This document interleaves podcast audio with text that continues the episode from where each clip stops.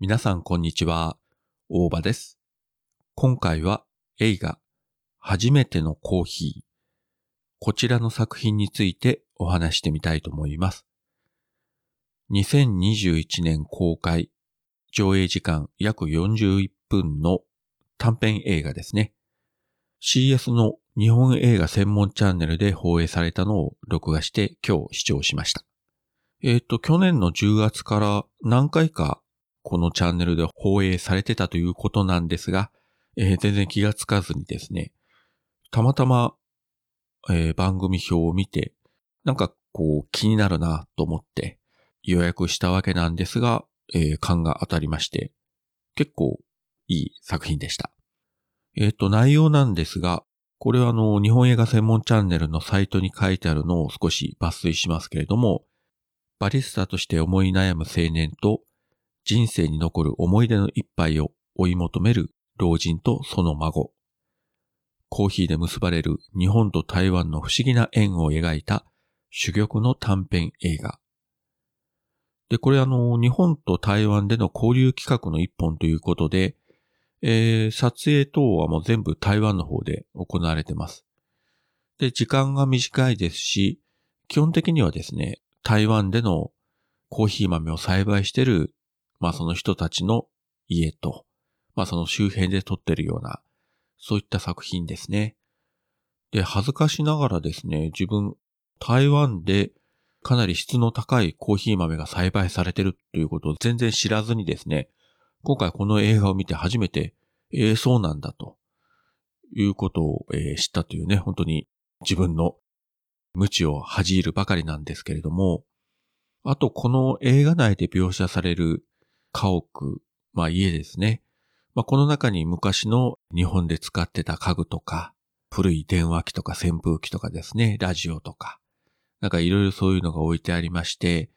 妻と一緒に見てたんですが、あ、なんか昔の日本を思い起こすよな、みたいなことをね、二人で喋りながら見ましたけれども、まあ以前からですね、一度台湾は行ってみたいなというのはずっと思ってたんですね。った人の話を聞くとやっぱり非常にいいところだし、何より食べ物が美味しいと いうことで、本当にね、まあこのコロナ騒ぎが終わったら行ってみたいなとずっとね、思ってるんですけれども、まあいつか必ず行きたいとは思っております。で、この映画ですね、まあ時間が41分ということで短いですので、まあ非常に登場人物も少なくて、まあ主人公のバリスタを目指す青年と、その両親、この父親がコーヒー豆の、えー栽培農家を営んでるわけなんですけれども、そして、えー昔の思い出のコーヒーを探しに日本からやってきた、まあ、おじいちゃんとその孫娘。もう基本的にはもうこの5人の話なんですね。ほぼほぼこの5人の中で物語が展開していきます。とはいえですね、そんなにあのドラマチックなこととか、うわーということが起こるわけではなくて、まあ割と淡々とこう進んでいきますし、まあ見てればですね、まあ多分こういった展開になるんだろうなと、大体皆さんが思うような話になってます。正直展開は読めます。でもですね、この作品はもうそのストーリーを追うとかいうよりも、その台湾の本当に素敵な風景と、そしてですね、何よりこの美味しそうなコーヒー。もちろん映画ですから、コーヒーの香りを嗅ぐとかね、味わうことはできないんですけれども、やっぱり見てるとですね、飲みたくなるわけなんですよ。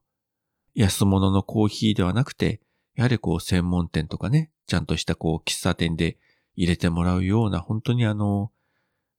いっぱいいっぱい時間をかけて入れてもらう美味しいコーヒーが本当に飲みたいなと、そういうふうに今日つくづく思いましたね。そしてやっぱりですね、大事な人と二人で美味しいコーヒーを飲みたいというふうに思いました。まあだからといってこの映画見終わった後、えーうちら夫婦でコーヒーを飲もうかという話は、えー一切なく まあまあそんなもんですけれどもね。いやでもね、多分この映画を見ると本当にみんなコーヒーが飲みたくなるんじゃないかなと思います。で、この映画ですね、ありがたいことに、えー今現在 YouTube の方で、えっ、と、公式に配信されてます。字幕もついております。で、字幕の付き方がちょっと面白くてですね、台湾の、えーまあ、中国語と、えー日本語が入り混じるんですが、えー日本語についても全部字幕がついてます。まあ、字幕というよりも、喋ってるそのままがですね、字幕表示されてるので、ちょっと不思議な感じがしますけれども、まあ、無料で見ることができますので、興味のある方はぜひ一度ですね、ご覧いただければと思います。本当に短いですから、サクッと見れますのでですね。で、できましたら見終わった後に美味しいコーヒーを飲んでいただければと思います。はい、そういったわけで今回は映画初めてのコーヒー。こちらについてお話しさせていただきました。